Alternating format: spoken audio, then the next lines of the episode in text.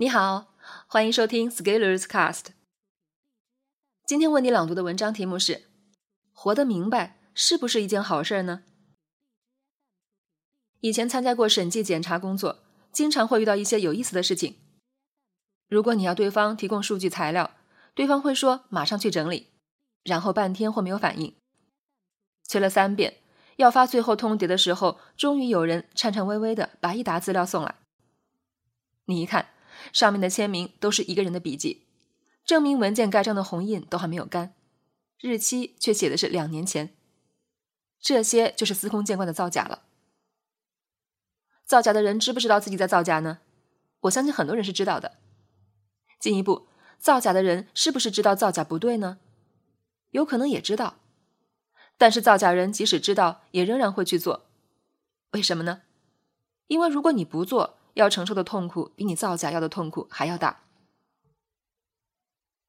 如果要把内心的痛苦压下去，只能靠外界更大的痛苦了。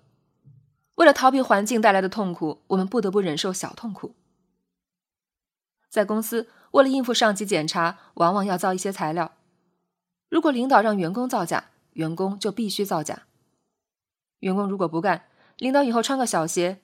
想到漫长的职业生涯，有人给自己使坏。太痛苦了，而造假只是应付一时，交差以后还能歇一口气。普遍造假蔚然成风，越是长期稳定地方，越容易滋生造假。这种稳定和公司大小并无关系，创业公司刷榜造假也同样不比大公司造假材料能力差。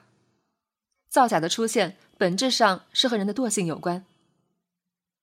任何由人长期形成的稳定环境。都是滋生造假的土壤，只要小环境不改变，就会出现造假的空间。大公司、小公司都如此，在一个岗位待久了，人会习惯，就不愿意动。改变环境的痛苦大，担心别人以后被穿小鞋的痛苦大。然而，造假的痛苦小得多。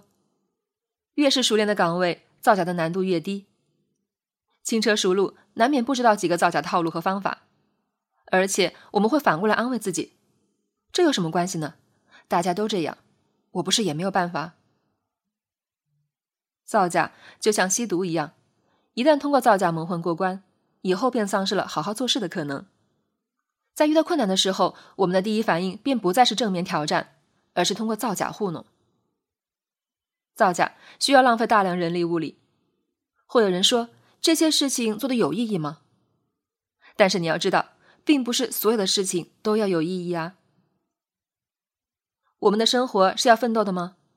别看网络媒体天天励志，但其实更多的人是不奋斗的。不奋斗的人过着怎样的生活呢？大学毕业找一份工作，安稳一点，每天按时上下班，不求升职加薪，只求按时发工资，职级自然升，资历慢慢涨，一点点等待变老就可以。这就叫自然佛系。如果我们不强行励志的话，你会发现。这样没心没肺的生活也挺好的，因为很多奋斗者折腾了半天，最后也只是为了过上这种有品质的生活。每天慢悠悠上班，中午回家吃饭睡午觉，下午到点继续上班，傍晚准点下班，偶尔加个班，周末去趟超市购物，在家晒太阳看电视剧，与朋友聚会，连朋友圈都懒得发。但是在国内许多小城市，很多人就过着这样的生活。而且人数绝对比一线城市白领还要更多，在这些人身上，你能看到的岁月静好。这些不就是很多人梦寐以求的生活吗？就会有人说：“不行啊，人要奋斗啊，否则就会被时代所抛弃。要活得明白，知道原因，否则就意味着痛苦。”但是换一个角度。活得明白的人比活得不明白的人过得更好吗？知道的多就意味着会更幸福吗？其实未必。虫子朝生暮死，并不知道四季的变换。对虫子而言，也许并不知道自己失去了什么，也就无所谓怅然了。活得不明白的人，也许是在无知的状态下走完一生，就像有神灵护佑一样，并不需要知道外界发生了什么，仍然可以安享生活。然而，活得明白的人却要承受更大的代价，因为看到的更多，就意味着要处理更多的事项。那些我们以为自己看穿明白的事情，也许并没有看穿，也许并没有明白，只不过是我们的幻觉而已。我们会觉得不奋斗的人傻，正如岁月静好的人也会觉得奋斗才有病。反正房子买不起。相反，活得明白意味着你要花费更大的代价才能达到明白，而这都意味着持续的投入。优雅是需要成本的，正如很多大牌的包包敞口无拉链，因为假设你有专车接送，不挤地铁。要活得明白的人，最终会在精神上有讲究、有追求，这会导致快感的阈值提高。当你活得太明白，身体感官欲望的满足不太容易给你带来快乐，反而不如一个在路边摊吃一顿烧烤就能开心一天的傻姑娘。身体欲望的满足感很容易触发，而精神欲望的世界是无止境，甚至无规律的。这就是活得明白的人要时时刻刻面临的考验。